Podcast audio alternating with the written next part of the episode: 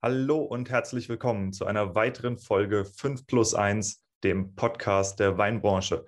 Ich bin Diego, euer Host, und heute kümmere ich mich wie auch sonst in den Episoden darum, euch von der Kunst zu erzählen, Wein zu verkaufen.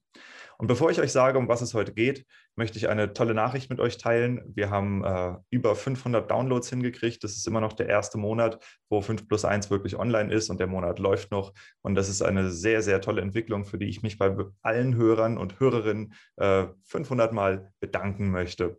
Und äh, vielen Dank, dass ihr zuhört. Toll, dass ihr dabei seid und toll, dass ihr mich auch unterstützt und mir Nachrichten schreibt. Ähm, das bedeutet mir sehr viel und das hilft mir auch sehr viel äh, persönlich jetzt, wo ich diesen Podcast aufbaue. Als Dankeschön äh, bringe ich heute endlich die versprochene Spotify-Playlist online. Und zwar ist es die Playlist mit ähm, schönen Hip-Hop-Beats, um entspannt durch den Weinberg zu flowen. Also schaut auf meiner Seite nach unter den Playlists. Ähm, da findet ihr die erste mit den Hip-Hop-Beats. Die ist ziemlich cool geworden. Und die wird natürlich auch regelmäßig erweitert. Also einfach abonnieren und dann ja, kannst du sie immer im Weinberg hören, wenn du Bock darauf hast. Dann gibt es auch noch eine weitere Neuerung, die ich heute vorstellen will. Und zwar habe ich angefangen, die Instagram- und Social-Media-Accounts besonders erfolgreicher Winzer, Winzerinnen und Weingüter anzuschauen. Also das heißt, Leute oder Kollegen von euch, die ähm, das Thema Social Media wirklich meistern und äh, habe angefangen, diese äh, Accounts zu analysieren, also zu gucken, was haben die für ein Verhalten, wie oft posten die, um was geht es in den Posts, welche Hashtags werden da genutzt und, und, und. Und diese Analysen werde ich jetzt Stück für Stück online stellen. Ich beginne mit dem Weingut 30 Acker. Also auch das werdet ihr in Zukunft immer öfter auf meinem Blog finden, www.5 plus 1.blog. Das heißt, wenn ihr mal nachschauen wollt, was machen eigentlich die Großen, ja, dann einfach ab und zu mal auf die Seite gucken. Und das Tolle ist, die Statistiken, die ich da zeige und die Auswertungen, die ich da zeige, die könnt ihr eben nutzen, um eure eigenen Accounts dagegen zu setzen. Ja, also wenn ich sage, ich habe zum Beispiel die neuesten neuen Posts ausgewertet und äh, habe da die Verteilung der Hashtags, dann sehen wir, wie viele Hashtags werden eingesetzt, in welcher Häufigkeit, worum geht es in den Posts, ja, lauter so Sachen. Und dann kannst du eben nachgucken, okay, wie ist es eigentlich bei mir selbst der Fall? Ähm, ist es bei mir totales Chaos? Folgt das irgendeinem System, ja oder nein? Und kannst dir halt einfach so Prinzipien ableiten von Menschen, die wirklich viel Erfahrung damit haben und die wissen, wie es geht. Ja, und diese Posts kommen jetzt Stück für Stück online. Deshalb schau einfach mal nach www.5 plus 1.blog. Und damit gehen wir mal weiter zur heutigen Episode. Die Episode heute ist besonders interessant für Winzer, die sich, ähm, die ihren Wein viel an die Gastronomie verkaufen. Also die ähm, sich auf den Bereich Gastrohandel spezialisiert haben, ob jetzt selber direkt oder über Großhändler oder wie auch immer. Das macht vom Prinzip gar nicht so den Unterschied, sondern es geht einfach darum, wie sich der Abnehmermarkt Gastronomie durch den Lockdown entwickelt. Ich habe dazu einen ziemlich tollen Gast. Das ist der Professor Olderoog. Wer er ist, was er macht, das erfahrt ihr natürlich gleich in der Episode.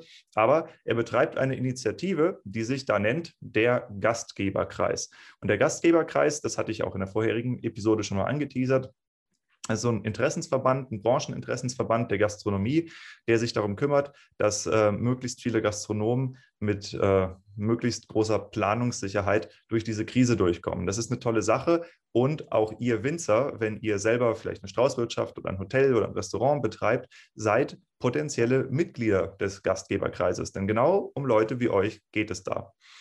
Deshalb hört es euch an, schaut es euch an. Es passt übrigens auch sehr gut zu den beiden anderen Episoden, in denen es viel um äh, die Gastronomie geht. Das eine ist die letzte, die ich veröffentlicht habe, über das Weingut 30 Acker. Ähm, da ist besonders interessant für euch das Thema der 30 Acker Academy. Das ist so im ersten Drittel ähm, der, des Podcasts.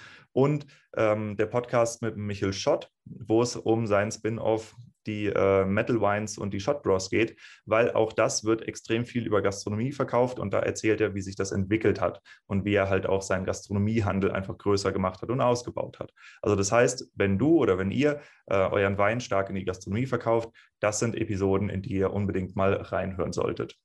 So, und jetzt gebe ich das Mikro, wie gehabt, an den Professor Olderock und an mich. Man kann ja nicht den ganzen Tag nur über Wein reden, habe ich mir gedacht, nachdem ich das jetzt ein Podcast nach dem anderen hier tue. Deshalb habe ich mir heute mal einen ganz anderen Gast eingeladen, und zwar den Herrn Professor Dr. Thorsten Oldenbrook. Habe ich es richtig gesagt?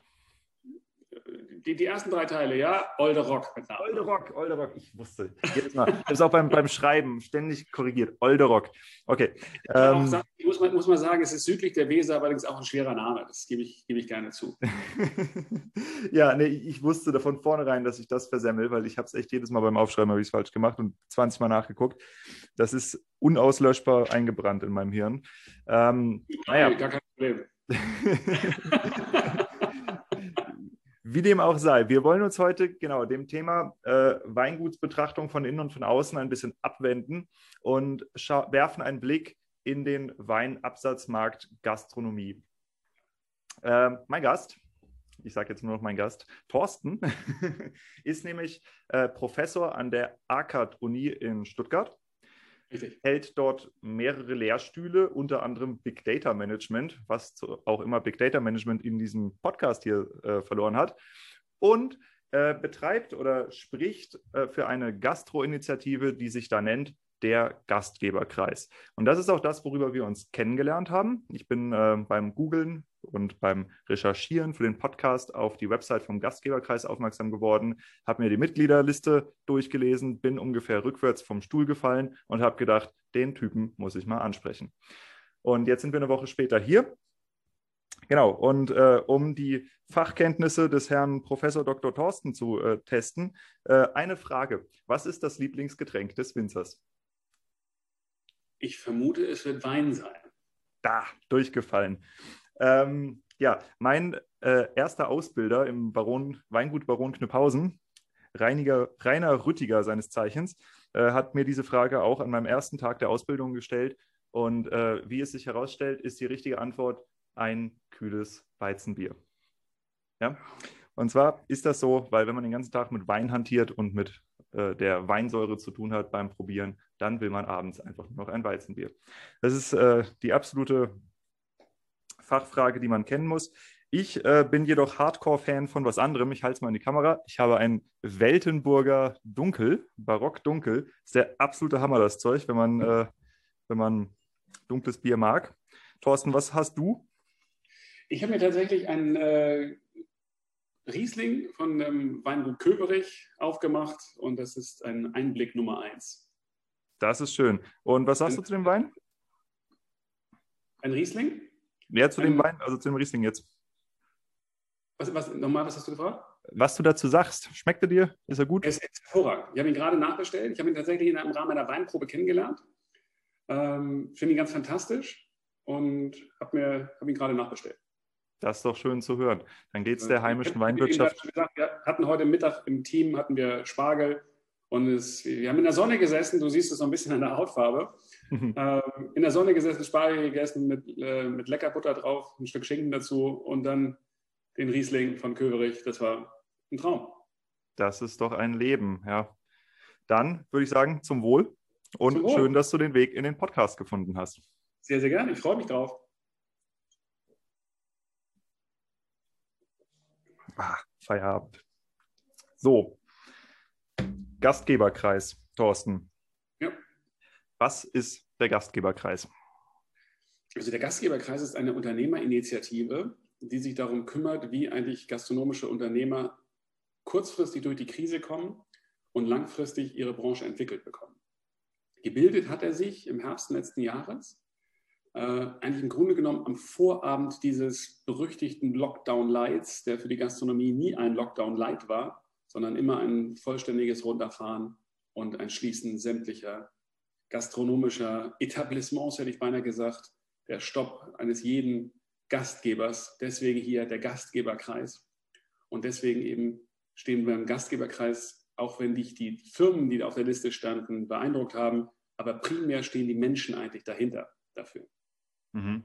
Ja, ähm, das, das verstehe ich. Der Schock, der sitzt auch ganz unsererseits. Die Leute, die natürlich gern in die Gastronomie gegangen sind. Ähm, ich habe nur noch überall diese Gespräche mit, oh, ich will mich endlich mal wieder irgendwo hinsetzen und nicht immer selber kochen und einfach mal einen Kuchen essen und so. Und bedingt geht das ja manchmal auch, aber wirklich gehen tut es halt noch immer nicht.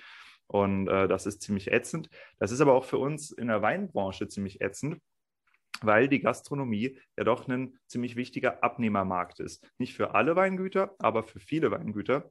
Und ähm, ganz viele Winzer mussten sich umorientieren das ist auch was, worüber wir im weiteren Verlauf des Podcasts noch ein bisschen sprechen werden, ähm, über die Gastronomie, wie sich der Abnehmermarkt entwickelt, aus, auch aus Sicht der, der Weingüter, weil äh, ja, wir interessieren uns natürlich dafür, äh, wer noch da ist, wie viele noch da sind und ob wir mit einer Insolvenzwelle zu rechnen haben, wie das Ganze läuft. Ähm, genau. Aber wenn man jetzt bei euch in den Gastgeberkreis reinguckt, dann ähm, mach doch einfach mal so ein bisschen Name-Dropping. Erzähl mal, ähm, wer sind so die wichtigsten Akteure? Ähm, es gibt ja verschiedene Initiatoren und welche Rolle du auch in dem Gastgeberkreis spielst. Also ursprünglich hat sich der äh, Kreis gebildet aus wenigen größeren Systemern, die sich zusammengetroffen haben, um zu überlegen, wie man eigentlich die Weiterbildung für Mitarbeiter oder die Entwicklung von Mitarbeitern in der Branche verbessern kann. Und dann hat mehr oder weniger Covid eigentlich dieses ganze, diese ganze Initiative aufgerollt. Und das ist auch der Grund, warum zu den Gründungsmitgliedern vergleichsweise große Systeme gehören, wie die Blockgruppe, wie äh, Losteria, wie Enchilada, wie die, die Käfergruppe, ähm, aber eben auch, auch weitere, wie Ash, Steakhäuser sind dabei. Und ich weiß gar nicht, also es, es ist eine ganze Reihe von äh, großen Unternehmen und die sind äh, in den letzten Monaten eigentlich zunehmend angereichert worden von ganz, ganz viel kleineren sodass wir im Moment so bummelig 250 Mitglieder haben, die aus allen Bereichen der Gastronomie, aber auch aus der Hotellerie kommen. Mhm. Und ähm, was ist Ziel des Gastgeberkreises? Also ich habe jetzt gesehen, dass ihr euch zum Beispiel an der ähm, Vertrags Verfassungsklage gegen das Infektionsschutzgesetz beteiligt. Das ist, glaube ich, so das äh, aktuell Größte, was ihr macht. Oder habt ihr da noch ähm, andere Maßnahmen? Die kommt, die kommt vom Handel. Also wir kommen vielleicht, vielleicht nochmal drauf, warum wir eigentlich so viel jetzt gerade mit dem Handel zusammen machen. Das hängt einfach aus der äh, Konsumsicht zusammen, was der Konsument eigentlich will. Ähm, aber grundsätzlich geht es bei uns kurzfristig jetzt darum, mit dieser aktuellen Krise umzugehen. Also vernünftig durch diese Krise zu kommen. Immer wieder anzumahnen, dass wir Wirtschaftshilfen brauchen, dass die Unternehmen unterstützt werden sollen. Und äh, wir sind einfach sehr, sehr gebeutelt von den Versprechungen aus November und Dezember. Ähm, ich habe selber mal kleine, kleine Social-Media-Videos gemacht, wo ich also äh, etwas verstört gefragt habe, warum heißen wohl Novemberhilfen Novemberhilfen? Ja, also das führt uns zu der Frage, warum Augustäpfel Augustäpfel heißen, nämlich weil sie im August reif sind. Hm. Aber dass Novemberhilfen nicht im November helfen, sondern im März, das ist schon etwas verstörend. Mhm. Und äh, tatsächlich ist die Branche von der Politik derartig stark gebeutelt worden, oder nicht von, von der Politik, sondern auch von der Bürokratie, dass sie im Grunde genommen völlig ausgetrocknet wurde. Und jetzt müssen wir gucken, wie können wir eigentlich die wirtschaftlichen Schäden in dieser Branche so gering wie möglich halten und wie können wir eben dafür sorgen, dass das nicht passiert, was du sagst, nämlich, dass wir sehr, sehr viele Insolvenzen sehen werden.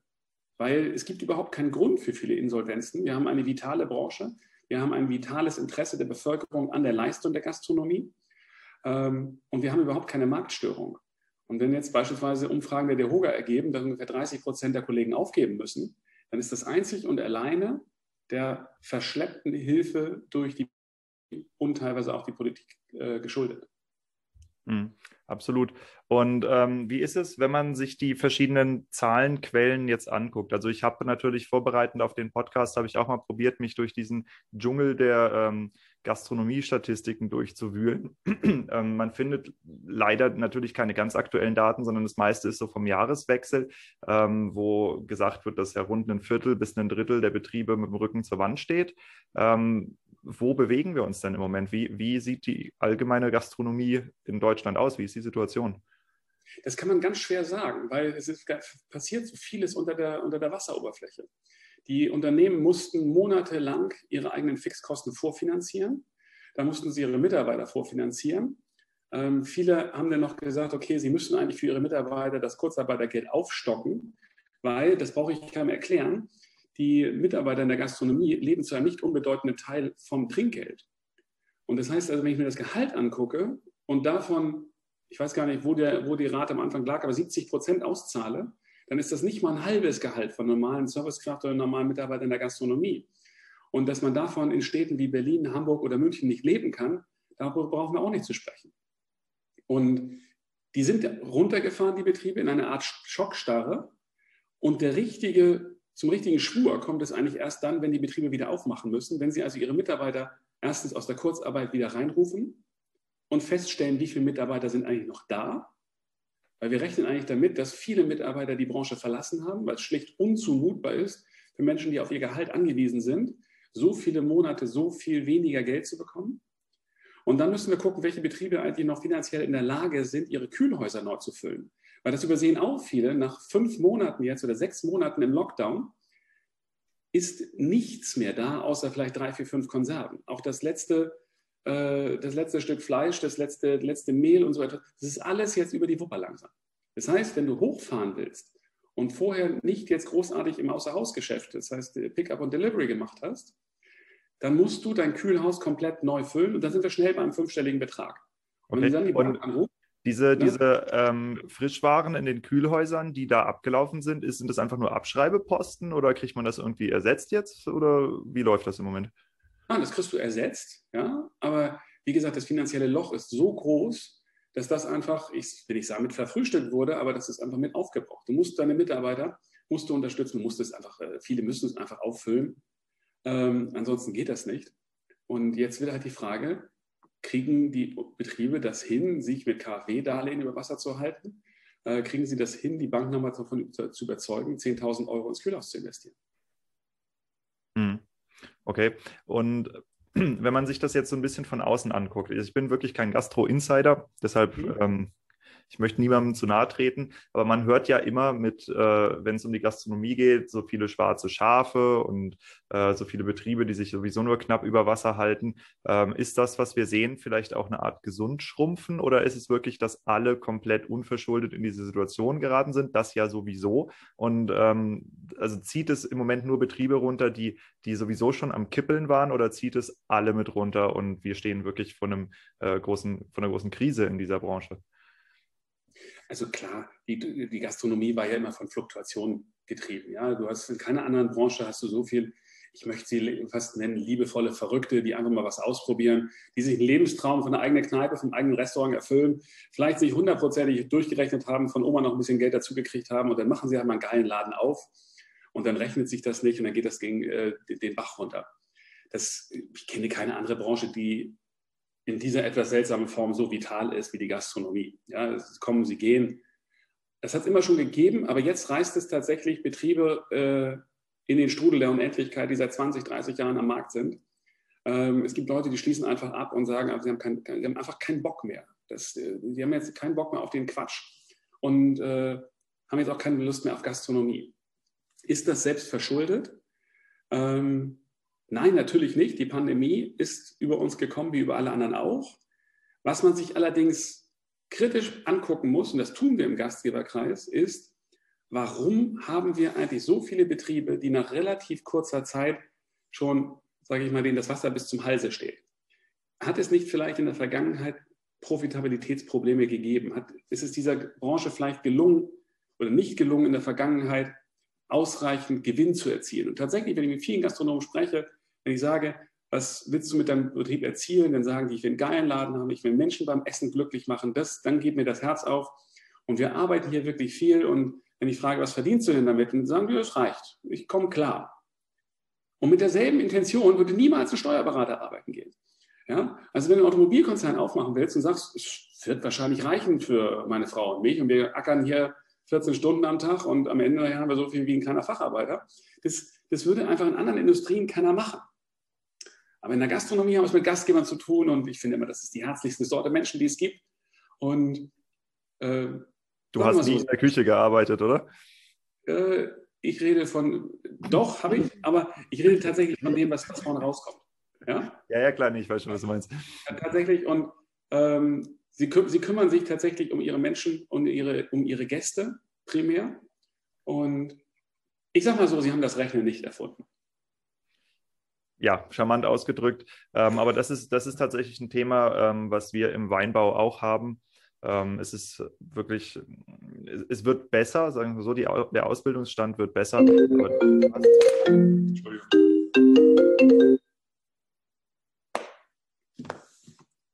Genau, du hast, du hast äh, doch relativ viele Betriebe, die äh, funktionieren deshalb, weil die Leute äh, 60, 70 Stunden die Woche arbeiten, weil äh, die Großeltern noch im Betrieb mithelfen ne? und ähm, halt einfach äh, Läden, wo äh, ganz viel dran hängt, wo Identität dran hängt, wo Familie dran hängt.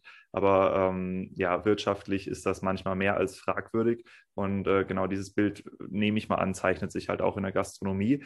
Aber der Gastgeberkreis ist ja vor allem durch, äh, wie du gesagt hast, durch Systeme. Ich nehme an, das steht für Systemgastronomie, also für ähm, große Ketten, für Franchise-Ketten, für ähm, ja genau sowas wie Blockhaus, ja, kennt ja fast jeder aus den deutschen Großstädten. Ähm, auch für solche ähm, Firmen ist das ja eben da und auch von diesen Firmen gegründet. Kannst du quantifizieren für, ähm, für wie viel Prozent der ähm, Gastgeber oder äh, Gastronomie Industrie der Gastgeberkreis steht, also so äh, mitarbeitertechnisch, umsatztechnisch? Also es ist äh, eine so heterogene Branche, dass das verschwindend gering ist. Also der generelle Organisationsgrad in der Gastronomie ist verschwindend gering und auch der Gastgeberkreis mit 250 Betrieben steht natürlich nicht mal für ein Prozent der, ähm, der Betriebe, die wir in Deutschland haben, auch die Mitarbeiter. Ähm, es sind sehr, sehr viele Mitarbeiter, die wir im Gastgeberkreis vertreten dürfen. Aber auch da würde ich sagen, ist es unter von einem Prozent derjenigen, die bei uns äh, in der Gastronomie arbeiten, wenn man sich vor Augen führt, dass in der Gastronomie in Deutschland äh, eine Million Menschen sozialversicherungspflichtig arbeiten und eine weitere Million äh, kurzfristig oder geringfügig beschäftigt ist. Ähm, aber der Gastgeberkreis ist tatsächlich keine Vereinigung von Systemern, sondern der Gastgeberkreis ist eine Vereinigung von gastronomischen Unternehmern, und die Initiative kommt nur von den äh, systemorientierten Unternehmern. Aber es ist nicht so, dass wir jetzt bestimmte Interessen von Systemen oder so etwas, ähm, da gibt es auch den BDS, den äh, Bund der Systemgastronomie in Deutschland. Also da gibt es eigene Vertretung, sondern bei uns steht im Kern tatsächlich der Unternehmer, der gastronomische Unternehmer. Mhm. Also das heißt, ähm, jeder, der gastronomisch aktiv ist, also jetzt auch in die Richtung Winzer gedacht, jeder, der seine äh, Straußwirtschaft betreibt, ähm, zum Beispiel, könnte Teil eures, ähm, eures Kollektivs da werden oder könnte sich zumindest von euch repräsentiert fühlen. Sehe ich das richtig? Absolut, völlig, genau. Also bei allen Forderungen steht immer das Unternehmertum im Fokus. Mhm. Okay. Und ähm, das, ähm, was, was mich jetzt so ein bisschen interessiert, was genau beabsichtigt ihr mit dem, äh, mit dem Gastgeberkreis? Also ist das äh, jetzt mal äh, direkt und undiplomatisch gesagt, ist das einfach ein neuer Lobbyverband? Oder wa was genau wird das? Also es ist ja ein recht neuer Verband, den gibt es jetzt seit einem Jahr ungefähr. Noch nicht und, mal ganz. Noch nicht mal ganz. Wo läuft das hin? Weil ich sage mal, aufgrund der, der wachsenden Mitgliederzahlen, ähm, auch wenn du sagst, ja, es sind noch nicht so viele, aber es sind schon 250, auf der Website steht noch 36. Das heißt, äh, da, das Wachstum geht schneller, als ihr die Website nachrüsten könnt. Und es ist wirklich ein Who is Who der Gastronomie. Also du, man liest die Liste durch und denkt, ah, kenne ich, kenne ich, kenne ich, kenne ich, kenne ich, kenne ich, kenne ich, kenne ich, kenne ich. Ja? Und ähm, was genau habt ihr vor? Also wir haben das Gefühl gekriegt durch die Pandemie, dass es einfach einen dramatischen Erklärungsbedarf gibt hinsichtlich dessen, was Gastronomie ist, was Gastronomie kann und was Gastronomie braucht. Beispielsweise ist Gastronomie, das scheinen viele nicht zu verstehen, aber ein kapitalintensives Geschäft. Und du kannst nicht einfach Hilfen drei, vier, fünf Monate rauszögern, sei es durch Unwillen oder durch operative Unfähigkeit, ohne dass du Kollateralschäden in der Branche anrichtest. Das geht einfach nicht. Das, äh, die Eigenkapitalquote und die, äh, der Cashflow, wie wir Betriebswirte sagen, in diesen Betrieben ist nicht ausreichend stark, um das durchzuhalten. Das heißt also, wer von außen drauf guckt und meint, er könnte eine Kompensation von Umsatz im Rahmen des Novembers versprechen und sich nicht damit befasst hat, dass das spätestens Mitte Dezember ausgezahlt werden können muss, der hat Gastronomie nicht verstanden. Das nächste ist, was wir versuchen wollen, ist zu erklären, wie eigentlich die Geschäfte in der Gastronomie laufen. Beispielsweise gab es eine große, äh, mit großer Geste jetzt, wir öffnen die Außengastronomie ähm, in Deutschland. Dann, wenn die Inzidenzen runter sind, dann, wenn dies, das, das, das, das, jenes möglich ist. Wenn du den normalen gastronomischen Betrieb anguckst, und Straußenwirtschaften sind da manchmal anders, die, die haben es da besser, weil sie natürlich auch nicht das ganze Jahr geöffnet haben, weil sie ähm, nur bestimmte Perioden abwarten oder so. Aber ein normales Restaurant hat, würde ich sagen, wenn Sie eine Außengastronomie haben, in der Regel drei Viertel bis 80 Prozent der Plätze innen. Und darauf ist alles in diesem Unternehmen dimensioniert. Die Küche, das Kühlhaus, die Mitarbeiter, die Führungsstruktur, die Finanzierung der ganzen Liegenschaft, alles ist ausgerichtet auf 80 Prozent Innenplätze. Wenn du denen gestattest, 20 Prozent Außenfläche aufzumachen, dann ist das schlicht und ergreifend für die nicht machbar. Hm. Wie soll denn das gehen? Du hast eine Küche, die ist für 300 Sitzplätze ausgerichtet und für Hochzeiten und so etwas. Und jetzt machst du sie auf für 60 Außen, Außenplätze. Was willst du den Menschen denn da anbieten? Wie willst du denn dein Kühlhaus auffüllen? Und jetzt komme ich aus der Nähe von Hamburg, aber sage ich mal, wer dem norddeutschen Sommer vertraut, der ist selber schuld. Also das ist halt bei uns, weiß nicht, es gibt diesen schönen Spruch, ja, woran merkst du in Hamburg, dass Sommer wird? Der Regen wird wärmer. Und kannst dir vorstellen, wie hier Außengastronomie betreut wird. Also Schleswig-Holstein hatte die letzten Wochen die Außengastronomie offen, beziehungsweise du liest dann bei Facebook solche Kommentare wie, ich bin doch nicht verrückt, ich mache doch nicht auf. Und das ist eben dieses Verständnis dessen, äh, dass wenn jemand sagt, jetzt könnt ihr, äh, könnt ihr die Außengastronomie auf, aufmachen, das ist so wie, ja, liebe Automobilindustrie, ihr dürft Autos verkaufen, aber ihr dürfen nichts verbrauchen. Solche Autos gibt es nicht. Und eine profitable Gastronomie nur in Außenplätzen, die ist die Ausnahme. Lights on the beat.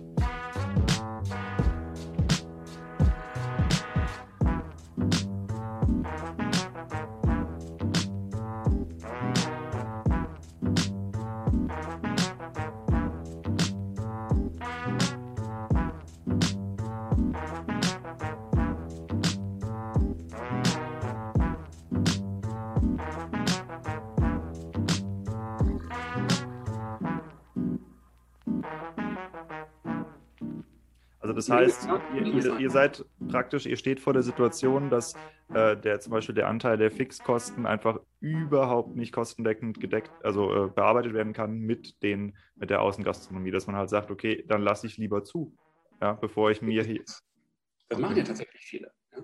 Viele sagen, okay, ähm, das geht nicht. Das andere, das nächste ist die Kundenbeziehung. Ja?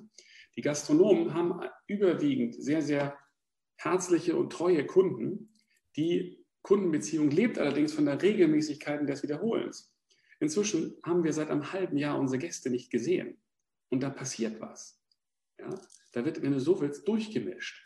Wenn du ein halbes Jahr in deinem Stammrestaurant nicht warst, dann kann es auch sein, dass du dich umorientierst. Das heißt, die ganzen Marketing-Investitionen der letzten Jahre werden hier gerade im Klo runtergespült. Ja, ja.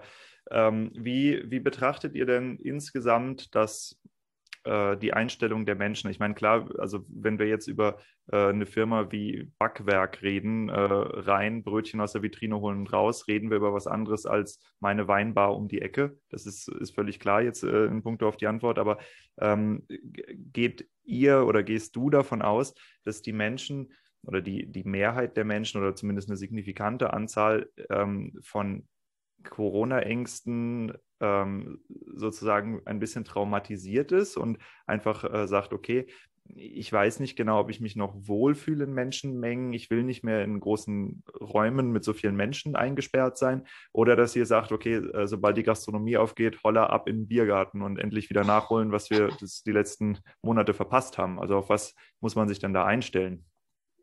Also die, die, die Spanne wird gehen von bis. Ja? Es wird Menschen geben, die, äh, die, die ersten zwei Wochen wahrscheinlich komplett in der Gastronomie verbringen. Ich werde dazugehören. Ähm, und es wird Leute geben oder Menschen geben, die vorher schon vielleicht ein äh, bisschen skeptisch waren und die jetzt nicht in die Gastronomie gehen. Das heißt, die Konzepte müssen genau in ihre Zielgruppen gucken und dann abschätzen, äh, wie wohl die Reaktion ihrer Gäste sein wird. Das Spannende war, als der erste Lockdown vorbei war im letzten Sommer, haben eigentlich äh, natürlich die Außengastronomien wunderbares Geschäft gemacht. Insgesamt wurden in der Branche aber auch in den Sommermonaten nur 80 Prozent der Umsätze erzielt, trotz eines meteorologisch fast äh, fantastischen Sommers. Und diejenigen, die ähm, besonders viel Sicherheit ausgestrahlt waren, haben, nämlich die Sternegastronomie, die war ausgebucht bis zum geht nicht mehr und ist über Vorjahr gelaufen. Das heißt, es kommt darauf an, erstens, was hast du für eine Zielgruppe? Und das Zweite ist, wie vertrauenswürdig bist du selber? Das heißt, wie, Vertrauens, wie viel Vertrauen braucht deine Zielgruppe und wie viel hast du zu bieten? Mhm. Also das heißt jetzt aus, aus Winzerbrille gedacht, ähm, wenn, wenn ich mir überlege, okay, die Zusammenarbeit mit der Gastronomie, die hat jetzt geschwankt. Da sind zwar äh, wirklich alte Verbindungen teilweise auch, aber es ist auch so, dass halt ganz viele Bestellungen storniert wurden und äh, niemand weiß, äh, wie man den Cashflow aufrechterhalten soll, der aus der Gastronomie weggefallen ist. Viel wurde jetzt umgelegt im Lebensmitteleinzelhandel zum Beispiel. Wenn ich ähm, mich jetzt auf Nummer sicher begeben möchte und die Gastronomie als Standbein behalten möchte, ist es eine gute Idee, gar nicht so sehr in die Billiggastronomie zu gucken, sondern in die etwas höherwertige. Das sowieso. Also wenn es eine Sache gibt, die Gastronomie ganz, ganz dringend nach dem Ende, wann immer das ist, von diesem ganzen Quatsch braucht, dann sind es substanzielle Preissteigerungen. Also die Gastronomie kann nicht da weitermachen, wo sie Anfang 2020 aufgehört hat. Das wird auf gar keinen Fall gehen. Ähm, wir haben steigende Fremdkapitalquoten, das heißt, die Unternehmen mussten wir Kredite aufnehmen, sei es von der Bank, sei es von der KfW.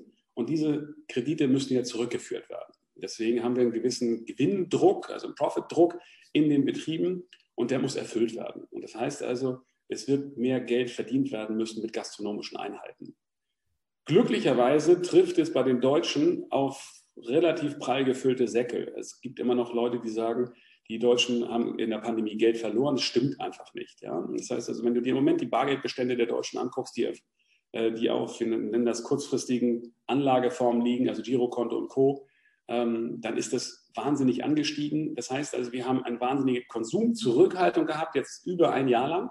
Auf Deutsch gesagt, weniger Geld für Scheiß ausgegeben. Ne? Ja, für Klamotten, für, ja, für das, was Spaß macht, ja. Also du hast kein Geld mehr für Hotels verblasen, du konntest nicht mehr essen gehen, du konntest nicht mehr versaufen, du bist nicht mehr losgegangen, hast irgendwelche sinnlosen Klamotten gekauft, du hast keine, ja, die Mädels sind nicht losgegangen, haben sich irgendwelche Schuhe und Taschen gekauft und so etwas. Das, was einfach so Spaß macht, ähm, sage ich mal, Lustkäufe bei Amazon, das passt irgendwie für mich nicht zusammen. Ich stelle fest, was weiß ich hier, dunkelblaues Hemd, da ist jetzt ein Loch drin, muss weg, dann kann ich zu Amazon gehen. Aber in eine Innenstadt zu gehen und mich dann treiben lassen und irgendwo mal reingehen und sinnlos irgendwie drei Hemden zu kaufen und mich zu Hause zu fragen, was hast du da wieder gekauft? Ach, war leider geil. Äh, das passiert halt nicht. Also du gehst nicht bei Amazon irgendwie jetzt durchshoppen äh, dann trinkst du einen Cappuccino, dann äh, gehst du hier noch rein, dann trinkst du noch ein Bier und isst noch einen Krapfen oder so etwas. Das, das, das hat man halt nicht. Und dieses, ja, ob es sinnlos ist oder nicht, das, Ja, ich bezweifle das, ja, weil das ist für mich ist ein Teil der Lebensqualität, ist ein Teil unserer Kultur. Ähm, aber du hast recht, ja, es füllt am Ende sinnlos Kleiderschränken und Mägen. Ja. Hm, hm. Und das ist eben, das ging die letzten zwölf Monate nicht und die Kohle liegt rum. Hm. Ja, und jetzt ich, müssen wir, ja. Ähm, ich, also je, je, mehr ich auch mit verschiedenen Leuten spreche, auch hier im Podcast, also die Frage kommt natürlich immer auf, äh, ich glaube wirklich, dass viele Leute der Gastronomie nachlechzen. Aber wir haben ja auch auf der anderen Seite das Problem, dass wenn man jetzt merkt, okay, hey, ich kann ähm, zu Hause kochen, ich, äh, ich kann zu Hause guten Wein trinken. Ja, wenn ich in der Gastronomie 45 Euro für eine Flasche bezahlen muss, die irgendwie eigentlich, keine Ahnung, 12 Euro wert ist, kann ich mir auch für 18 Euro eine Flasche Wein zu Hause hinstellen, ist genauso geil. Und diese Erfahrung haben doch relativ viele Leute gemacht. Das heißt, es kann ja auch passieren, dass Menschen, die vorher, was weiß ich, jedes Wochenende in der Gastronomie waren, dass die nur noch monatlich in die Gastronomie gehen und ähm, zwar immer noch sagen, ja, ich gehe gerne in die Gastronomie, aber irgendwie habe ich die Zuhause sein Kultur jetzt auch mich dran gewöhnt. Ist das was, ähm, was ihr beobachtet?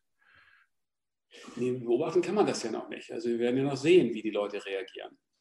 Aber generell Wusstest du eigentlich vor Corona, dass Wein im LEH billiger ist als beim Gastronom?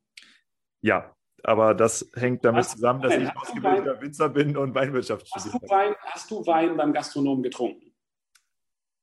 Ja, ja. Jetzt kommt die dritte, die dritte wichtigste Frage. Bist du eigentlich behämmert? Nein. Hm. Das ja, heißt, wir haben noch nie, noch nie Wein beim äh, LEH gekauft, weil er billiger ist und haben ihn beim Gastronomen abgelehnt, weil er teurer ist. Es war noch nie eine Geldfrage, sondern wir haben Wein beim Gastronomen getrunken, weil es leider geil ist, im klaren Bewusstsein darum, dass es teurer ist. Und wer glaubt, dass wir in die Gastronomie gehen, um zu essen und zu trinken, hat Gastronomie nach meinem dafür überhaupt gar nicht. Überhaupt nicht. Man, man geht dahin, weil es gemütlich ist, weil man bedient wird, weil man draußen ist, weil man ein bisschen extrovertiert sein möchte, den ah. Geräuschpegel haben will, einfach mal quatschen. Aber Gastronomie, ähm, ist Leben. Hm? Gastronomie ist Leben, Edeka ist toll, mein Zuhause ist auch toll, aber zum Leben gehe ich raus. Na, also mittlerweile hier im Lockdown muss ich sagen, es wird schon fast zum Highlight, mal in den Supermarkt zu gehen. Ah, man, man kommt ja nicht raus. Das tut mir leid. Ja. ja, nee, okay, ich verstehe, was du meinst.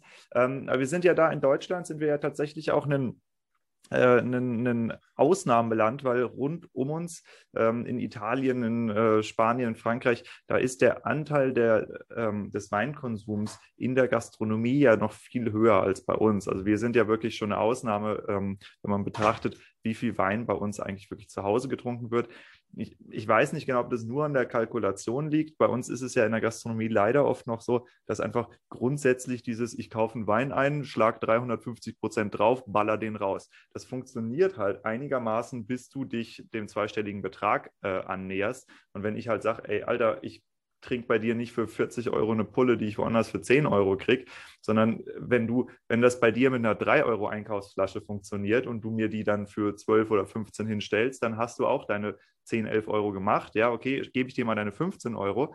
Wenn du eine 10 Euro Pulle ein, äh, einkaufst, warum vertickerst du mir die nicht für 25? Hast auch deine 15 Euro Gewinn gemacht und ich kann halt geilen Wein in der Gastronomie trinken, ohne komplett broke zu gehen. Ja, und das, das ist auch so ein Faktor, aber da muss ich sagen, okay, ich bin auch noch einfach ein jüngerer Mensch. Ich äh, schmeiße noch nicht mit so viel Geld um mich. Ähm, aber das ist, äh, ist tatsächlich, wenn wir darüber sprechen, Wein in der Gastronomie zu trinken, dann ist das immer mit so einem blutenden Auge, weil ich entweder weiß, okay, ich kaufe mir halt den billigeren oder ich gehe halt echt am Stock für Zeug, was ich auch woanders kaufen könnte. Wobei ich mich natürlich auch mit Wein auskenne. Ja, das haben viele Leute einfach gar nicht. Das ist deshalb ich bin da nicht, bin da nicht der, der Vorzeigekunde. Ja. Och, glaube ich. Also ähm, es gibt einfach grundsätzlich ein Problem mit, lass mich böse ausdrücken, mit Professionalität und mit dem Verstehen auch bei vielen Gastronomen dessen, wie man verkauft. Viele Gastronomen denken immer noch, dass Verkaufen irgendetwas Anrüchiges hätte. Und das hat es nicht. Und das, was mhm. du gerade skizzierst, ja, diese Kalkulation, Ware mal zwei, mal drei, mal vier, mal was weiß ich, ja, die ist wirklich abgrundtief verachtenswürdig. Und nicht nur beim Wein, sondern es geht beim Fleisch weiter, beim Gemüse, bei allen Komponenten, die du auf dem Teller hast. Alles, also wirklich zu überlegen, ich kalkuliere es hoch. Das ist übrigens der Grund, warum es so viel langweilige Gastronomie gibt in Deutschland. Ich mache das gerne beim Fleischfest. Ja? Wenn du ein Rumpsteak hast mit einer vernünftigen Beilage, alles klar, was kostet das in Deutschland? Zwischen 20 und 22 Euro. Dann ist es ein Stück Fleisch, das ist ordentlich, das ist durchschnittlich, das kannst du essen, musst du nicht. Wenn du es nicht tust, hast du nichts verpasst. Wenn es ist, passiert dir nichts. Ja? Dann hast du dann Wareneinsatz auf dem Teller liegen von 3, 4, 5 Euro in etwas. So, und das kalkulieren die mal 4 hoch. Das heißt also 5 Euro mal 4, dann kommen sie bei 20 raus. Und äh, dann rabbelt die Katz ratzfatz, dann geht das auch. Wenn du denen jetzt ein Endzeit geiles Stück Fleisch verkaufen willst, ja, und das kostet denen nicht 3 Euro, sondern 6 Euro, dann skalieren die diese 3 Euro Differenz, skalieren die mit 4 hoch, dann bist du bei 12, dann bist du bei 20, dann bei 32. Und da denkt der normale Deutsche schon nach. Da sind 3 Euro mehr Fleisch auf dem Teller und ich soll dafür 12 Euro bezahlen. Und dann stelle ich mir die Frage, die ich dir gerade gestellt habe, bin ich eigentlich behämmert? Ja? Und du sagst eben, du bist noch nicht in der Lebensphase, wo du so viel Geld für Wein verbläst. Ich hoffe, in der kommst du nicht an. Weil Geld einfach sinnlos verblasen, das macht für mich überhaupt keinen Sinn. Sondern ich bin genau da, wo du bist. Ja? Sagst, auf einer Flasche Wein hätte ich ganz gerne für meine Prozesskosten 15 Euro. Und jetzt sag du mir, welchen Wein du haben möchtest. Und wenn ich den für 20 Euro die Pulle einkaufe, dann ist das extrem geiler Wein und du kriegst ihn für 35 von mir. Hm. Und nicht für Noni. Ja? Hm. Wie gesagt, wenn ich ein Glas Wein für 12 Euro trinke, dann muss der richtig was können und nicht durchschnittlich sein. Hm. Ich habe jetzt deutlich weniger Ahnung von Wein als du. Ähm, aber mehr aber, vom Rechnen. Wie gesagt, bei 12 Euro erwarte ich irgendwas Spektakuläres. Und wenn das dann ein ordentlicher, durchschnittlicher Wein ist, dann, dann bin ich enttäuscht, genauso wie du. Ja? Und dann bleibe ich in dem Laden abends auch nicht hängen. Absolut. Und vor allem, es ist ja auch nichts, was man weiterempfiehlt, ne? weil, wie du sagst, ich gehe nicht unbedingt nur zum Essen in die Gastronomie. Es gibt Leute wie ich, ich kann ganz gut kochen. So, ich bin meistens finde ich sogar, koche ich besser als in den meisten Restaurants, wo ich hingehe.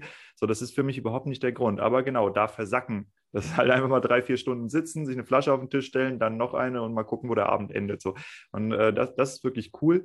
Und äh, da sind wir echt an dem Punkt, wo ich dann auch sage, okay, ich, wenn ich halt weiß, ich kriege da irgendeine so Blöre vorgesetzt, ja, das mache ich genau einmal und dann nie wieder.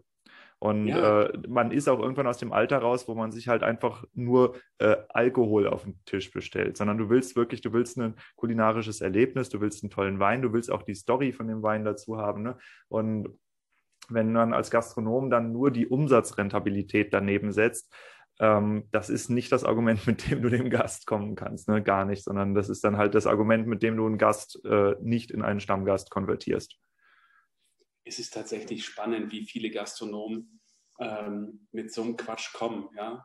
Also ich habe, letzten Sommer war das, da war ich hier und dann hieß es also, Sie können bei uns auf der Terrasse sitzen, äh, Platz nehmen, wenn Sie was verzehren.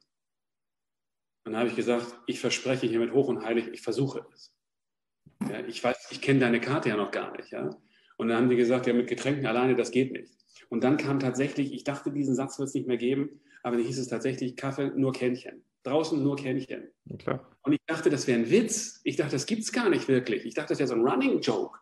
Ja? Und dann hieß es doch tatsächlich, ähm, Sie könnten da keine Hamburger Preise umsetzen und deswegen muss ich eine ein Kännchen bestellen und kein, kein, kein Becher Kaffee. Und das ist eben, das ist, entschuldige bitte, aber ich komme zu dir, weil ich chillen will, ja? Und nerv mich jetzt nicht mit deinem Steuerberater gequatsche. Und tatsächlich, wenn ich jetzt überlege, dass wenn Leute sagen, sie können nach Corona die, die Kosten anheben und sie werden ihren Gästen schon erklären, dass sie halt äh, Kredite zurückzahlen müssen, dann schlage ich die Hände über den Kopf zusammen. Das allerletzte, was ich auf dem Freitagabend in der Gastro hören will, ist. Bitte komm zu mir und zahl mehr Geld. Ich stehe mit dem ja, Rücken zur Wand. mehr Geld, damit ich die KfW glücklich machen kann, ja? Also entschuldige bitte, also gib mir einen geilen Wein und ich bezahle anständiges Geld und wenn was über ist, dann zahl davon gern die KfW. Aber es geht mich doch nichts an. Also Absolut. ich gehe doch auch nicht irgendwo hin und verkaufe meine Leistung und sage, Mensch, ich habe so viele Kinder zu Hause, wie soll ich diesen Satz kriegen? Also dieser Bazar-Gequatsche. Also wie gesagt, Gastronomie muss Menschen einfach überzeugen. Und ähm, im Grunde genommen, wenn die nach dem Preis fragen, hast du schon was falsch gemacht. Ja klar, bist komplett austauschbar dann als Gastronom. Ja, genau, das ist das. Ich habe ähm, vor ein paar Monaten mit einem gesprochen und sagte, für einen Schnitzel bei uns kriegst du nicht mehr als 8,90 Euro. Habe ich ihn gefragt, warum denn nicht? Jetzt sind alle für 8,90 Euro. Ja, warum du denn auch? Ja? Und wenn du einen Wein hast, sagen ja, bei uns kriegst du nicht mehr als 3 Euro für ein Glas Wein. Ja, dann verkauf anderen. Also das ist, hört auf damit, sowas zu machen. Das macht überhaupt macht keinen Spaß, keinen Sinn und es macht auch keinen glücklich. Wie dieses Stück Fleisch, wie gesagt, solange du mit Ware mal X kalkulierst, solange wirst du nicht herausstechen können, weil es bezahlt einfach keiner. Wenn du geiles südamerikanisches Fleisch hast, Grass-Fat Only oder so etwas, ähm, sensationell gegart, dann kriegst du da keiner nicht das Doppelte für, wie über ein langweiliges. Abgesehen davon, was machst du eigentlich als Gastronom, wenn du irgendeinen so Fleischverbrecher hast, der dir irgendeine Schuhsohle für den halben Preis verkauft? Oh Gott, oh Gott. Ja? Dann kannst du plötzlich für die Hälfte anbieten und kannst deinen Koch nicht mehr bezahlen, weil du keine Prozesse kalkuliert hast, sondern nur diesen dämlichen 3,5 oder 4er Hebel in der Hand hast. Ja gut, dafür gibt es ja dann irgendwie, keine Ahnung, Zigeunersoße oder so. Ja, die Zigeunersoße nee. immer noch, worauf ich hinaus will. Ja, also wenn ich einen Service habe, ja, der dir einen Plüchen-Riesling bringt, Riesling bringt, oder einen total geilen Riesling, woran du dich noch lange erinnern wirst, dann kostet der Gang genauso viel. Also geh mir doch ab mit der Plörre. Die will ich doch gar nicht verkaufen. Ja. ja? Absolut. wenn du Gastronomen in Deutschland sagst, sie sollen dem Gast mal kostenloses Wasser auf den Tisch stellen, dann haben die spannenderweise immer das, das, das Wasser wächst ja nicht auf dem Tisch. Das muss da ja hingebracht werden. Ah, Prozesskostenrechnung wurde also doch verstanden. Aber warum denn nicht bei der Warenkalkulation? Also wirklich, ich kann nur wirklich jedem, der Gastronomie betreibt, wahrscheinlich auch sonst jedem sagen, hört auf mit dieser Hebelkalkulation. Das ist der Vorhof zur Hölle und der Vorhof zu langweiliger, durchschnittlicher Gastronomie. Absolut, absolut. Ja, nee, cool, dass wir das äh, klargestellt haben. Das heißt, die Leute, ich sag mal so, die ähm, bei dir in der Gruppierung da unterwegs sind, beim Gastgeberkreis, denken die alle so oder ist das jetzt äh, Thorsten, der so spricht? Ähm, also ich begleite den Gastgeberkreis ja auch aus einer, wir sagen immer nicht Operator-Perspektive. Das heißt, ich betreibe ja keine Gastronomie, sondern du hast es vorhin erwähnt, ich habe einen Lehrstuhl für unter anderem Big Data Management. Im Kern ist allerdings äh, bei mir Dienstleistungsmanagement. Das heißt also, ich beschäftige mich damit, wie man Dienstleistungen optimal managt, wie man sie vor allen Dingen auch wirtschaftlich vernünftig managt. Big Data Management ist tatsächlich einfach nur so ein Fable und eine Leidenschaft von mir, weil ich mich gerne mit vielen Zahlen beschäftige. Aber äh, eine weitere, also der Kern meiner Profession ist tatsächlich Dienstleistungen so zu verkaufen, dass man sie langfristig so ähm, anbieten kann, dass alle davon glücklich werden. Also der Kunde und der Dienstleister. Und äh, ich gehe sicherlich auch in den Gastgeberkreis rein mit einer gewissen Mission, dass ich sage, okay, wir müssen auch die Professionalität in der Branche steigern, äh, versuchen Menschen Zusammenhänge geschäftlicher Natur in dieser Branche zu erklären, um äh, tatsächlich auch dazu beizutragen, ein kleines Stückchen äh, die ganze Branche zu professionalisieren. Weil, wie gesagt, wir brauchen im Moment höhere Profitabilität. Erstens, damit die Kredite zurückgeführt werden können aber auch, damit die Menschen anständig leben können. Es ist nicht, nicht erträglich, dass wir ein Geschäft haben, in dem ähm, Menschen keinen anständigen Lebensstandard, hätte ich beinahe gesagt, für eine, für eine industrialisierte Nation wie Deutschland erreichen können. Dass man immer noch sagt, okay, wenn du eine, Gastronomie aufmachst, dann ist das halt eine Knochenmühle. Das ist auch nicht familienkompatibel. Das ist doch, das ist doch nicht erträglich zu sagen, es gibt ein Berufsfeld, das zwei Millionen Menschen beschäftigt und das ist einfach per se nicht familienkompatibel, weil du musst so lange Stunden arbeiten, du musst das, das, das, das, das. Weiß ich nicht. Ich spreche mal mit Leuten, die sagen, okay, ja, das Arbeitsschutz, Arbeitszeitschutzgesetz sagt, du darfst nicht länger als x Stunden arbeiten, da hält sich sowieso keiner dran. Also wenn du dich entschlossen hast, gegen Regeln zu verstoßen, ja, dann verkauf doch Koks am Hauptbahnhof, das ist wenigstens rentabel. Da würde ich gar nicht an den Hauptbahnhof für gehen, sondern in die gehobene Gastronomie. Aber ja. ja. Oder wo auch immer. Aber ich meine, dann bringt doch nicht Schnitzel raus, sondern Koks. Das ist auch verboten, bringt aber mehr. Schnitzel Bogota. Ja, ja Schnitzel Bogota. okay, mm, gut. Ähm, dann die nächste Frage, die ich mir aufgeschrieben habe. Äh, wenn wir die Auswirkungen von Corona auf die Gastronomie uns angucken, ähm, gibt es einen Unterschied zwischen der Gastronomie im städtlichen Gebiet und der Gastronomie im ländlichen Gebiet? Wer ist härter getroffen? Im Lockdown jetzt gerade eindeutig die City-Lagen. Das heißt also, selbst wenn die kurz aufmachen dürfen oder so etwas, die Innenstädte sind leer. Äh, durch die Kontaktbeschränkungen haben die Innenstädte wahnsinnig gelitten. Äh, sie haben natürlich auch kein Quartier drumherum, das heißt keine Menschen aus der Nachbarschaft, die ein gewisses Vertrauen zu den Läden in ihrer Umgebung haben. Und die Innenstadtlagen sind weit stärker getroffen. Also das siehst du auch, wenn du dir größere Systeme anguckst. Die Lagen, die in Wohnquartieren liegen, die funktionieren noch einigermaßen, wenn sie denn mal aufmachen dürfen. Die in den Städten ähm, liegen in Trümmer. Ist das eher ein Anonymitätsproblem oder ist das wirklich, dass du halt in den Innenstädten genau einfach keine Leute hast, die da wohnen? Letzteres. Ja? Du hast keine Leute, die da wohnen, die kommen auch nicht. Warum sollten sie auch kommen? Warum sollte ich jetzt in die Stadt nach Hamburg reinfahren? Warum sollte ich jetzt mich in Zug setzen nach Berlin fahren? Was soll ich da? Einen Moment in Stille genießen. Dann bleibe ich doch zu Hause, da ist es auch still. ja, okay, nee, also das heißt, die Stadt. Ob die Stille in der Stadt eine andere ist als bei mir zu Hause. eine etwas traurigere Stille. Okay, aber das heißt, jetzt für uns Winzer gedacht, ähm, wenn wir darauf achten wollen, wie ist unser Abnehmermarkt Gastronomie, wie ist es um den bestellt, äh, müssen wir uns mehr Sorgen machen um die Stadtgastronomie als um die Landgastronomie. Nein, ihr müsst sie, ihr müsst sie differenziert managen. Und äh, es waren ja schon immer, die Innenstadtlagen waren ja sogenannte Destinationen. Das heißt, Menschen setzen sich ins Auto, fahren dahin, um dort essen zu gehen. Ja, Innenstädte zeichnen sich ja dadurch aus, dass sie auch vergleichsweise gut erreichbar sind. Innenstädte sind Gesamtkunstwerke, die irgendwie attraktive Destinationen sein müssen. Deswegen beispielsweise war es so ein Unfug, dass man gesagt hat von der Politik, wir öffnen den Handel, aber die Gastronomie nicht. Wer fährt für Handel alleine in die Gastronomie? Ja? Hm. Wie soll ich Hemden kaufen, wenn ich vorher keinen Wein hatte? Was soll das? Das macht keinen Sinn. Ja, oder zwischendrin Kaffee trinken kann. Ne? Oder einen Kaffee trinken oder ein Croissant essen oder irgendetwas. Das heißt also, tatsächlich sind Innenstädte sind Erlebnis-Gesamtkunstwerke. So, aber wenn ich schon mal gastronomische Destinationen in einer Innenstadtlage habe, dann müssen sie die Reise dahin wert sein. Und wie gesagt, wenn du die Kombination nimmst, Menschen sind ausgehungert, was Gastronom, Gastronomie angeht und gastronomische Leistung.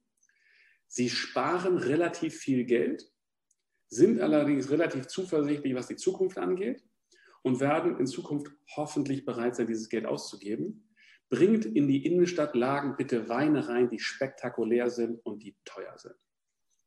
Dann also, sagt deinen Gastros Bescheid, dass sie geilen Wein kaufen sollen. Wir sind da. Ihr müsst es denen verkaufen. Ihr müsst ihnen erklären können, warum das geiler Wein ist. Und du hast selber gesagt, du verstehst einiges von Wein. Ähm, und vermutlich musst du häufig oder müssen die Winzer häufig Wein an Menschen verkaufen, die weniger Verständnis haben für Wein.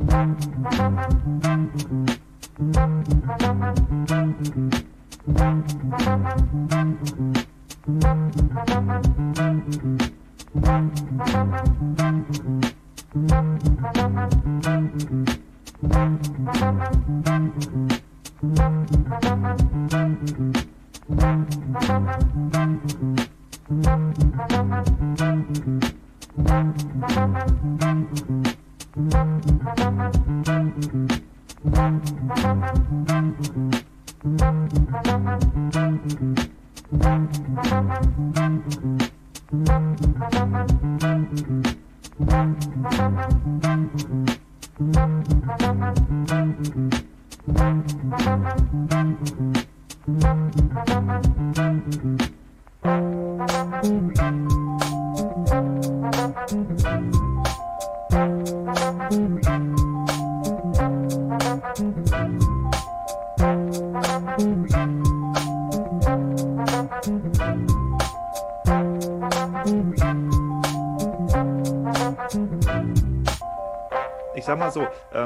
Gastronomie ist ja aus, aus Sicht des Weinbaus eine relativ ambivalente Kundschaft. Es gibt auf der einen Seite gibt es sehr, sehr gut funktionierende Gastronomie-Winzer-Verbindungen, die seit Jahrzehnten bestehen, ähm, wo du halt auf der Weinkarte stehst, was auch einen wirklich tollen Multiplikatoreffekt hat, gerade in den Innenstädten, wo auch halt die etwas wohlhabenderen Leute oft äh, essen gehen, ja. Und äh, das funktioniert ganz gut. Auf der anderen Seite hast du eben diesen Effekt, dass du äh, kleinteiligste Bestellungen hast. Ja, also du verschickst irgendwie sechs Kartons oder so, irgendwo, wo du gerade noch so an der Grenze bist, dass du sagst, ey, komm hier, für eine geringere Bestellung kann ich dir auch keinen Rabatt mehr geben. Und äh, dann hast du äh, Zahlungsverzug, ja, und lauter so Schwierigkeiten, die eben auch halt so offene Geheimnisse in der Gastronomie sind.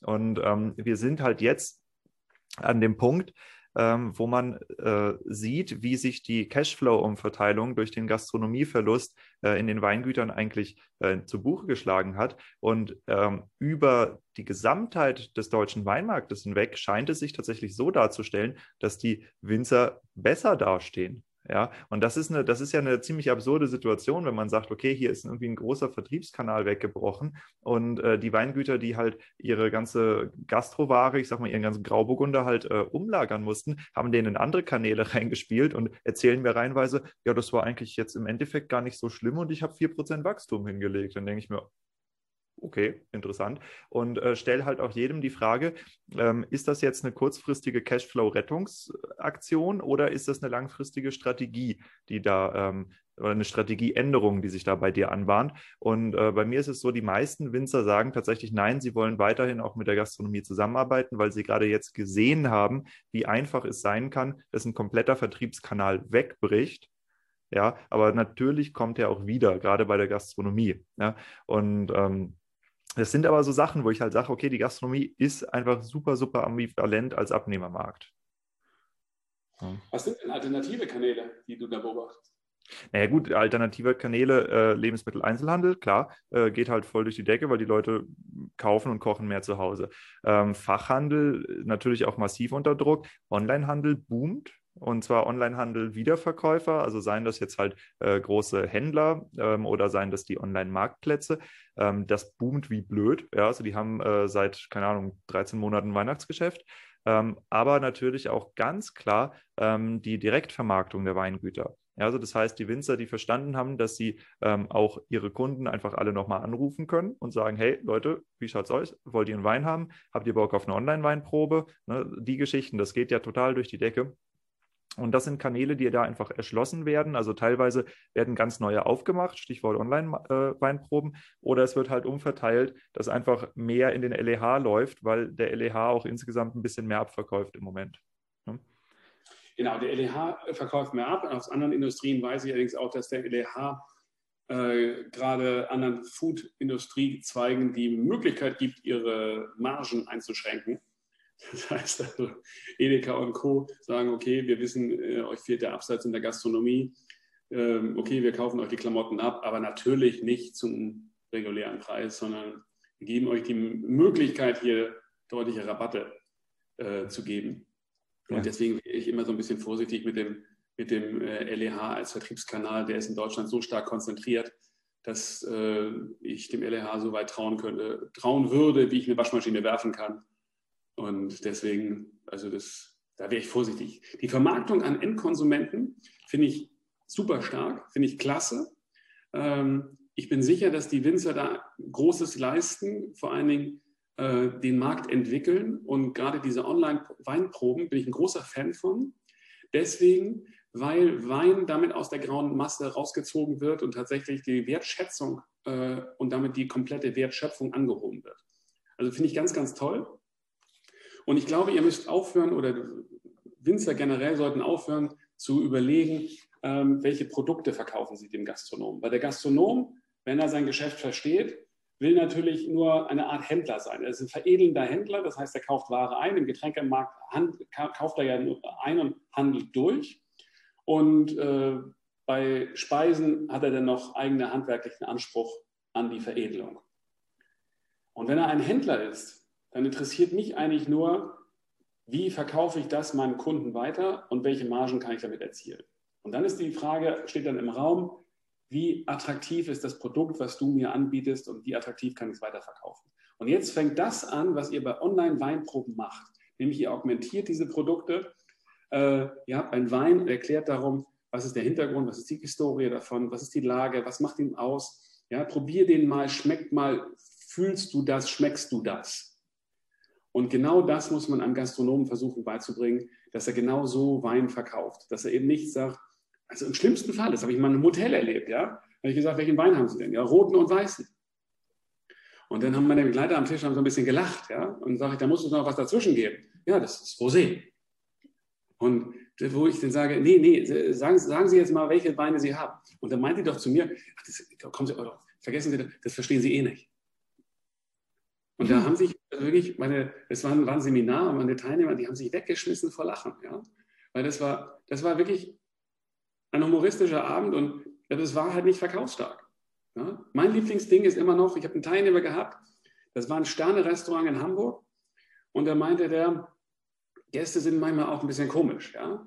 Denn er sagte, er kommt an den Tisch, gibt dem, da sitzt ein junges Paar, ähm, er einen Ticken älter als sie, sie eine wunderschöne Frau und äh, er möchte gerne die Weinkarte haben, dann gibt er ihr die Weinkarte, er guckt rein, der junge Mann blättert die Weinkarte durch, zeigt auf den teuersten Wein und fragt den, den, die Servicekraft, ist der gut?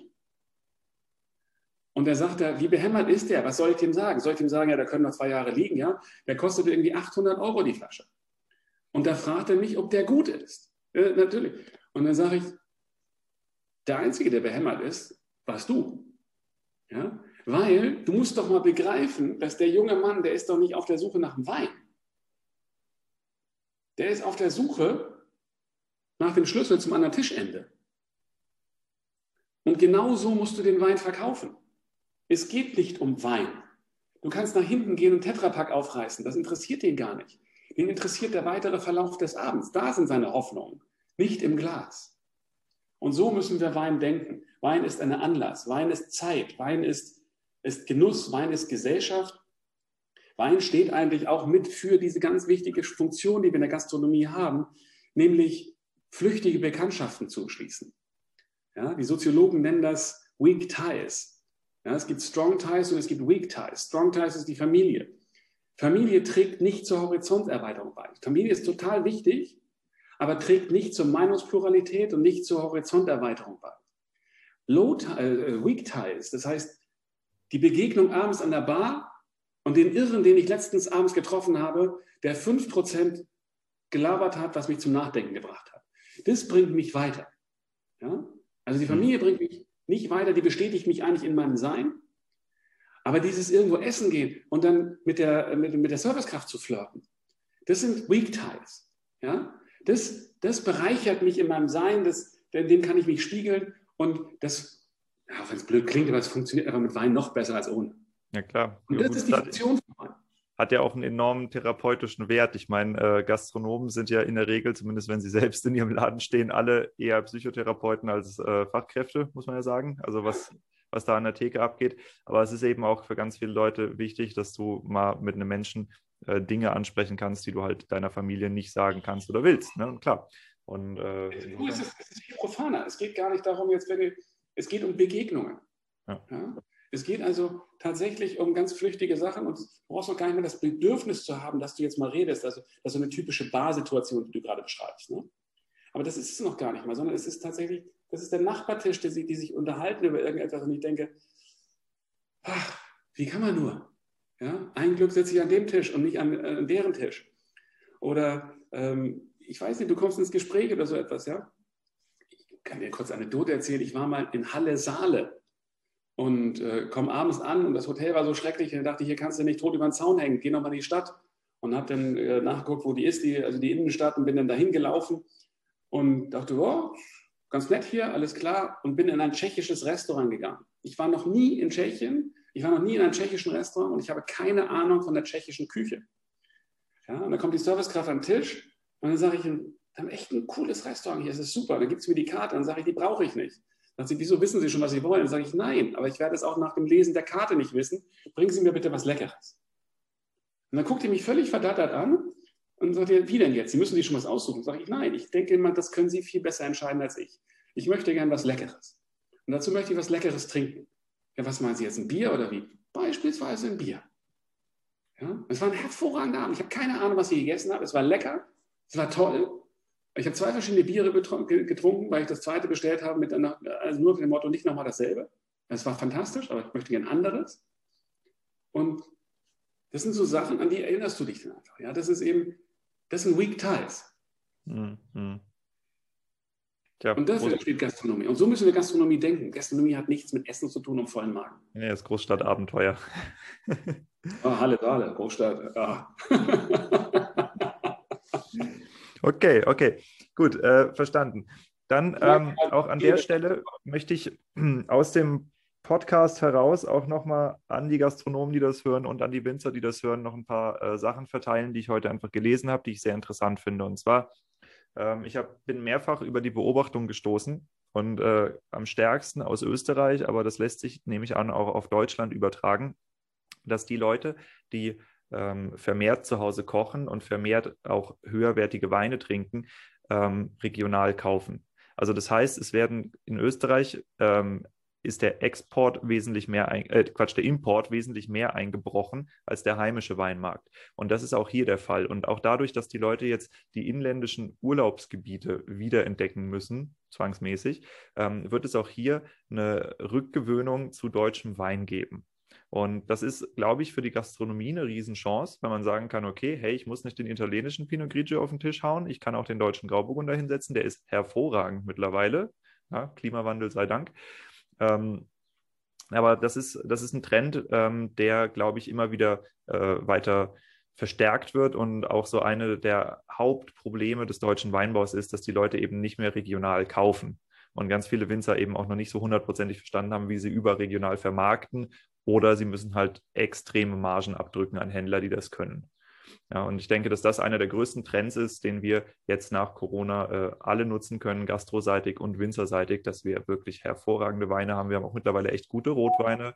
Ja, und ähm, da, wenn man in die Gastro rein möchte oder als Gastronom Winzer haben möchte, schaut euch einfach mal regional um.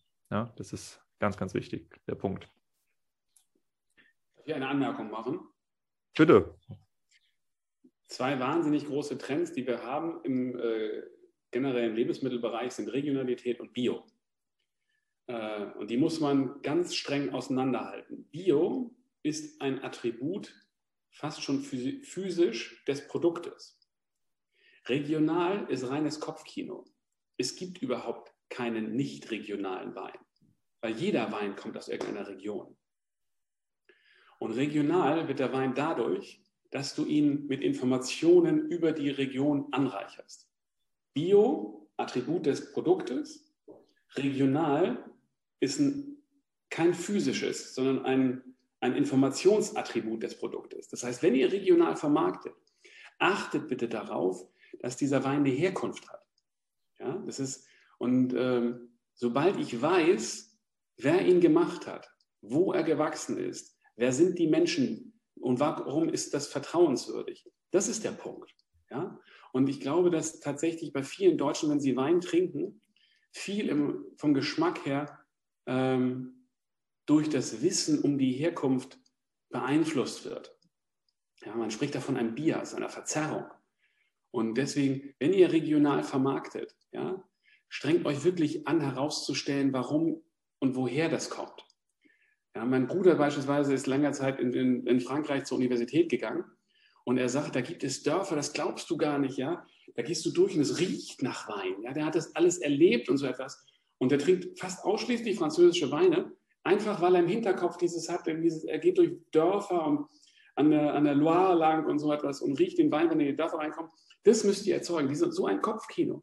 Das muss der regionale Wein erzeugen. Ja? Das ist Moselwein. Und Moselwein ist nicht diese Plöre aus den 60ern, die unser Opa getrunken hat, sondern was bedeutet Moselwein eigentlich im Jahre 2021?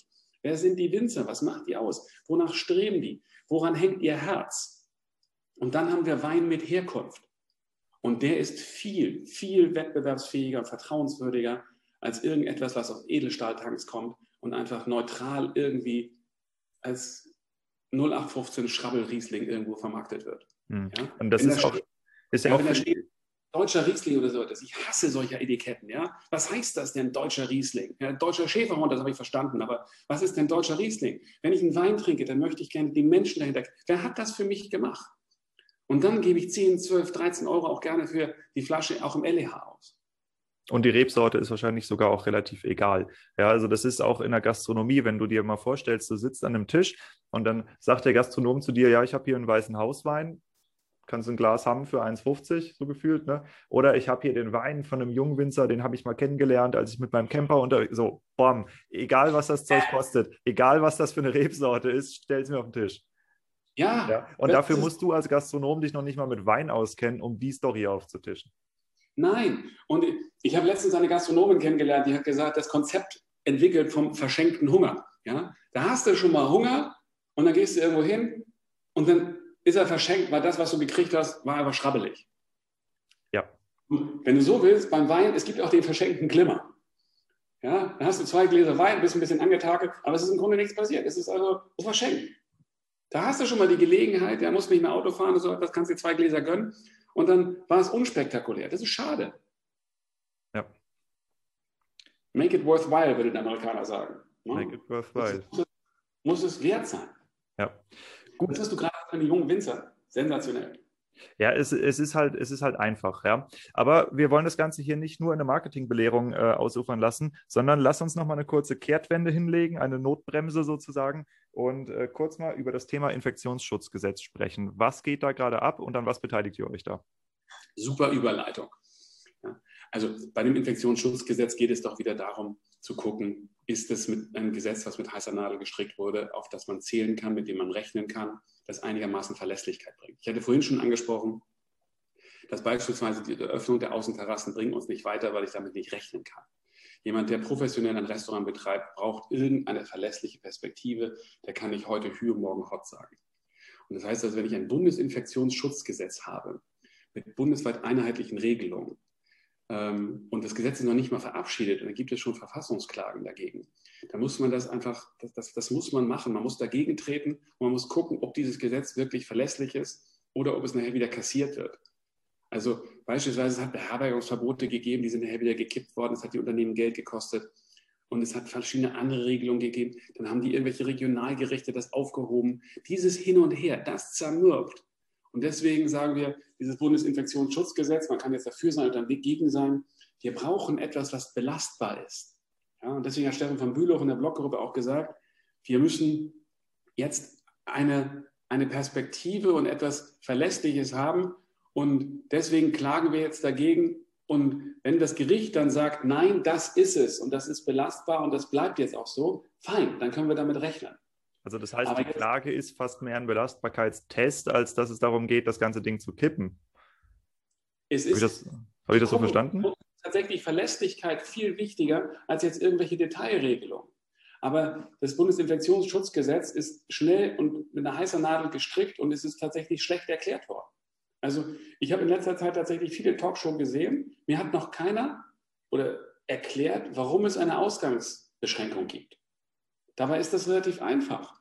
Das heißt, wenn ich morgens um zwei Leute unterwegs sind oder auch nach um 23 Uhr oder so etwas, dann sind die einfach unterwegs, um sich zu treffen. So sind wir Menschen. Und es ist einfach eine fürchterlich schlechte Zeit, um sich zu treffen. Es geht nicht um den Jogger, es geht nicht um, die, um den Rauhaardackel, der ausgeführt wird. Es geht um Menschen, die aus, unterwegs sind, sich in Privaträumen zu treffen und Superspreading-Events abzuhalten. Und das kann ich Ihnen noch nicht mal übel nehmen aus tiefstem Herzen. Der Kopf sagt, das ist keine gute Idee. Das Herz sagt, Leute, ich verstehe euch. Ja? Aber das, wir brauchen Politiker, die das erklären und wir brauchen eben auch Begründungen dafür. Und wir hoffen eben auch, dass, dass, dass, dass Gerichte dafür Begründungen einfordern, dass das erklärt wird. Ansonsten, wir sind einfach im Moment in einer sehr schwierigen Situation. Und wir würden als Gastronomie eine schrecklich unempathische Branche sein, wenn wir sagen würden, das ist uns egal. Aber wir sind die, die Branche, die meine Weak Ties organisiert. Hm. Die sorgt, dass die Gesellschaft zusammenkommt.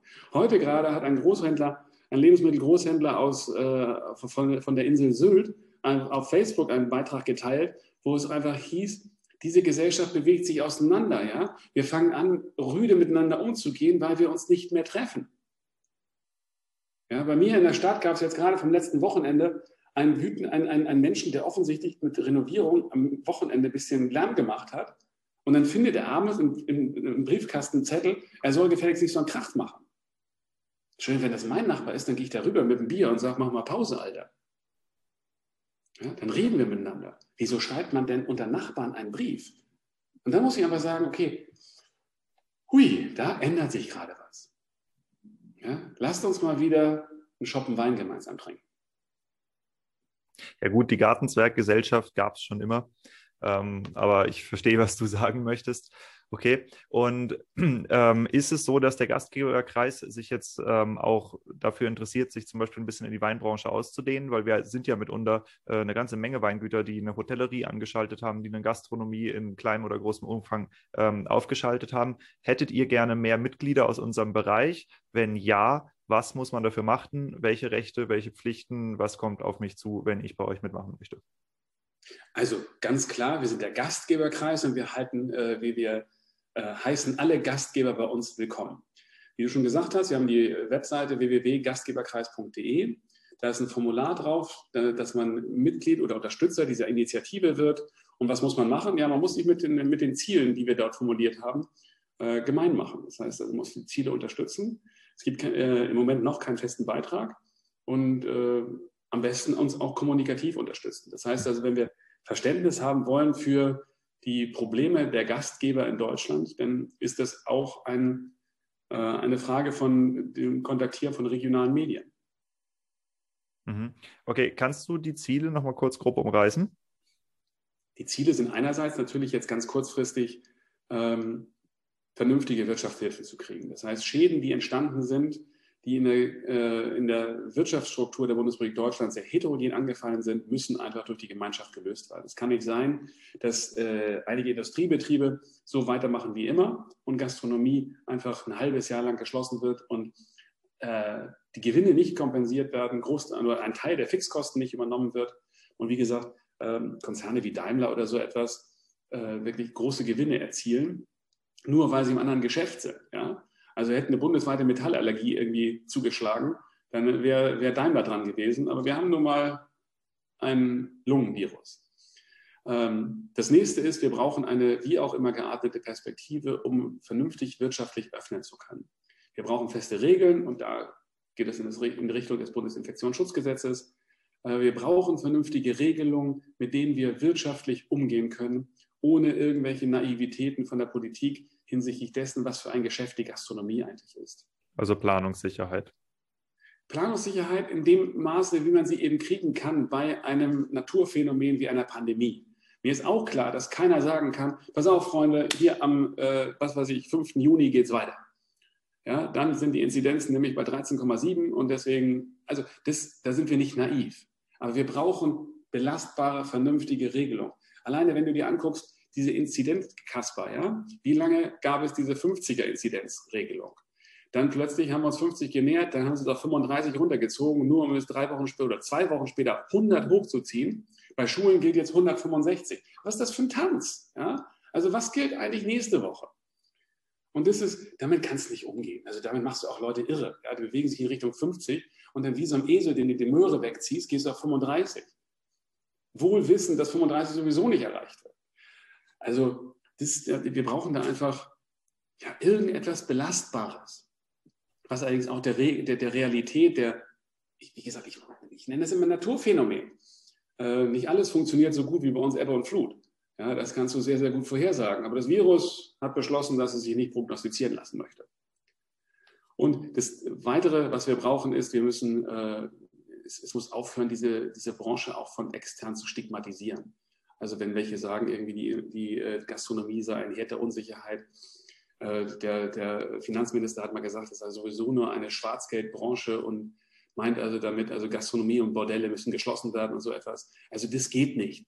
Es ist in, alle, in weit, weit, weit überwiegenden Teil eine hochgradig seriöse, professionelle Branche, die Menschen beim Essen glücklich macht, die damit ihr Geld verdient, Steuern bezahlt, äh, auch noch weit nach Mitternacht, wenn andere schon frei haben, und das gehört einfach gebührend gewürdigt. Und wenn ich noch eine Sache sagen darf, wir machen das mit Mitarbeitern, die es wirklich mit ganzem Herzen machen. Und wenn dann Wettbewerber aus dem Lebensmitteleinzelhandel Anzeigen schalten, wo sie sagen, jetzt mal wieder ordentlich Geld verdienen und nicht mehr von der Gastro zu Hause sitzen, kommt zu uns zum Discounter, liebe äh, Mitarbeiter, und die Mitarbeiter ausplündern, ja, das hat Aldi gemacht, das hat Lidl gemacht, äh, das ist einfach unanständig. Das ist, also wirklich, es gibt so verschiedene Ungerechtigkeiten, die treiben einfach auch die Gastronomen auf die Palme.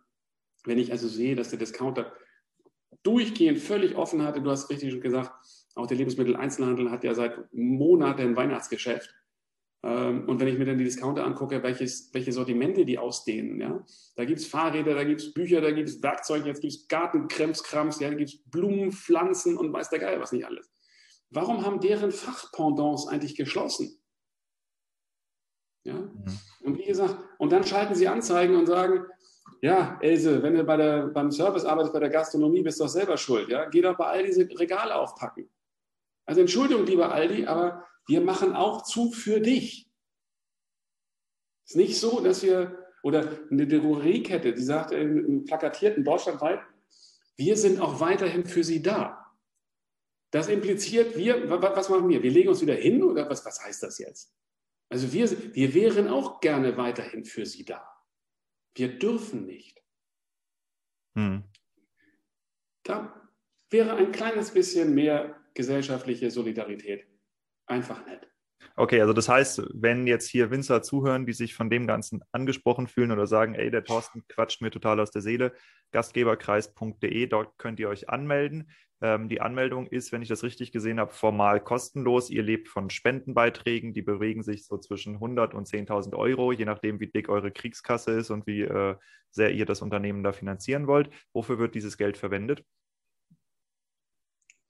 Wir verwenden es vor allen Dingen, um auf die Situation aufmerksam zu machen, um unsere Botschaft rüberzubringen, ähm, um dafür zu sorgen, einfach, dass dieses Geschäft besser verstanden wird in dieser unsäglichen Pandemiesituation. Okay, ja, und interessant. Ähm, gibt es, also das ist jetzt eine Frage, die für mich interessant ist, gibt es ähm, auch Nicht-Gastronomieunternehmen, die bei euch Mitglied werden können? Ich habe gesehen, es sind ein paar Beratungsgesellschaften schon drin. Ähm, könnte ich auch als Zulieferer Mitglied werden? Könnte ich als Podcast, der aus dem Bereich kommt, Mitglied werden? Für wen oder was seid ihr offen? Wir sind für die gesamte Wertschöpfungskette offen. Das heißt also, du hast es ja schon ganz richtig gesagt, wenn der Gastronom keinen Wein ausschenkt, kann der Winzer keinen Wein verkaufen. Übrigens kann die Wäscherei auch keine Tischdecken reinigen und der Mitarbeiter trägt kein Trinkgeld nach Hause. Das heißt also, wenn der Gastronom schließt, ähm, dann schließen viele andere Gewerke dahinter auch. Äh, die Veranstaltungsbranche hat gerade so ein schönes virales Video rausgebracht, wo sie gesagt haben, wenn eine Veranstaltung kippt, kippen 100 Gewerke. Und so ähnlich ist es in der Gastronomie auch. Wir reden in der Gastronomie von einem Gesamtumsatz von ungefähr 90 Milliarden.